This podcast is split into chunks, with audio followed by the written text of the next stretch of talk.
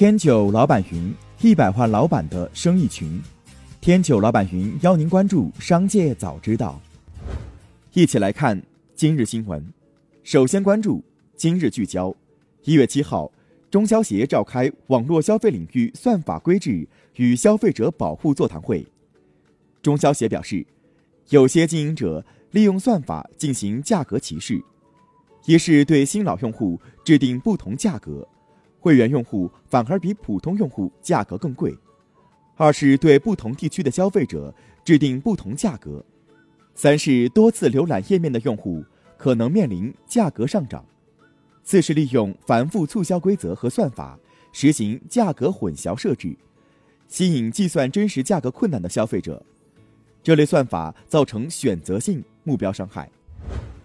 农夫山泉创始人钟闪闪。冲进全球富豪榜前十，福布斯实时富豪榜显示其身家为九百二十五亿美元。曾经的首富马云、马化腾身家分别为五百八十二亿和五百六十一亿美元。中国富豪榜上排名第二的黄峥身家六百二十三亿美元。如此看来，钟闪闪不仅远远把曾经的中国首富们甩在身后。其财富更是大致等于马化腾加刘强东加王健林。下面关注企业动态。字节跳动副总裁谢新称，由于微信开放平台的不开放，飞书文档微信小程序已经在审核流程上被卡将近两个月了。在这个过程中，腾讯没有给出任何回应和理由，只是说此应用在安全审核中，不做进一步处理。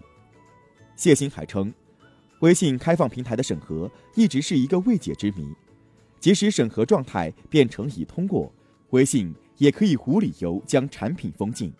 字节跳动的另外两款微信小程序飞书会议和飞书，就是遭受到了这样的待遇。近日，中南大学官网发布决定，经查实，刘平以同等学历身份。报考中南大学博士研究生时所提交的本科学历证书、学士学位证书造假，违反国家招生规定，决定追回刘平博士学位证书，并报教育行政部门宣布证书无效。信息显示，刘平为深圳丹邦科技股份有限公司法定代表人和董事长。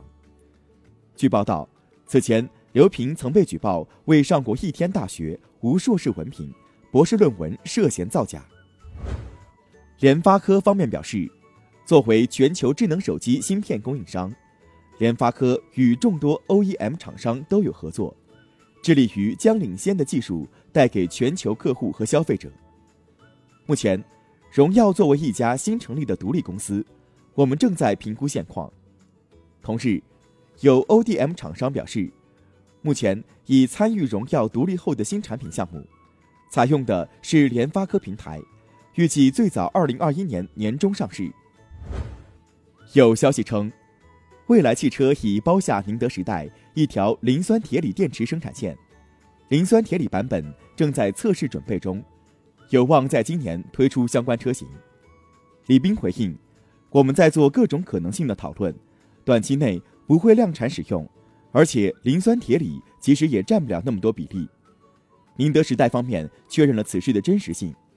未来方面表示，我们没有包下一条生产线，是宁德时代将其一条磷酸铁锂产线用于生产我们的一百度电池。一月七号，有网传以岭药业紧急通知称，石家庄宣布进入战时状态，应政府要求，所有企业停工停产。因我司在石家庄，目前莲花清瘟、参松养心已库存告急，望用药单位及时抢购库存。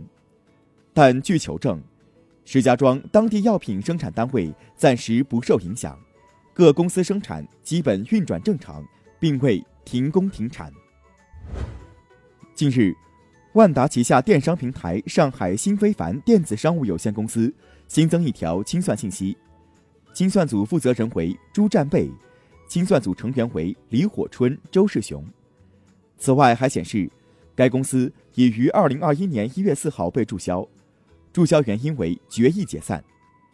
据介绍，上海新非凡电子商务有限公司成立于二零一五年三月，法定代表人朱占贝公司经营范围包括电子商务、电子商务平台的技术研发等，由上海万达网络金融服务有限公司全资控股。近日，重庆市涪陵榨菜集团股份有限公司新增一条被执行人信息，执行法院为重庆市涪陵区人民法院，案号为二零二一于零幺零二至二零九号，执行标的超六十二万。据介绍，重庆市涪陵榨菜集团股份有限公司成立于一九八八年四月，注册资本约七点八九亿，法定代表人为周斌全，经营范围包括生产、加工、销售蔬菜制品、酱腌菜、其他蔬菜等。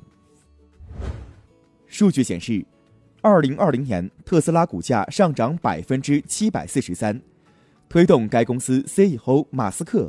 身价飙升逾一千亿美元，让空头们损失高达四百零一亿美元。S 三 Partners 董事总经理表示，这不仅是二零二零年做空任何股票的投资者遭受的最大损失，也是有史以来最大的空头损失。下面关注产业纵深。近日，二零二一中国冰雪旅游发展论坛上发布了《中国冰雪旅游发展报告二零二一》。预计二零二零年至二零二一年冰雪季，中国冰雪休闲旅游人次将达二点三亿人次，冰雪休闲旅游收入超过三千九百亿元。报告指出，哈尔滨、张家口、沈阳、吉林、长春、乌鲁木齐、呼伦贝尔、阿勒泰、牡丹江、黑河等城市进入二零二一年冰雪旅游十佳城市名单。外交部发言人华春莹表示，在这个问题上，中方的立场非常清楚。美方这么做，最终受损害的是他自身的国家利益、信誉和形象。他做回全球资本市场的地位和信心，必定会遭到侵蚀和损害。中方也将采取必要措施，维护中国企业的正当合法权益。最后，把目光转向国际。在狂热动荡的走势中再创新高的比特币，推动加密货币市场的总市值周四首次突破一万亿美元。追踪机构的数据显示，过去一年，加密货币市场的总市值提高了五倍。根据彭博综合报价，比特币周四一度突破三万七千美元，过去一年涨了三倍多。目前，比特币约占加密货币市场总市值的三分之二。其次是以太币，占了约百分之十四。以太币年初迄今的涨幅也高达百分之六十二。据报道，美国梅西百货已经通知旗下四十五家百货店的员工，公司将在今年年中以前关闭这些商店。此前，该公司宣布计划三年内关闭一百二十五家效益最差的门店，并已于去年关闭了约三十家门店。未来将专注于效益更好的门店。据悉，梅西百货去年十一月份公布的季度净亏损为九千一百万美元，低于此前预期。梅西百货共经营七百六十四家商店，其中有五百四十六家百货商店以梅西命名。以上就是今天节目的全部内容，感谢收听，我们下期再会。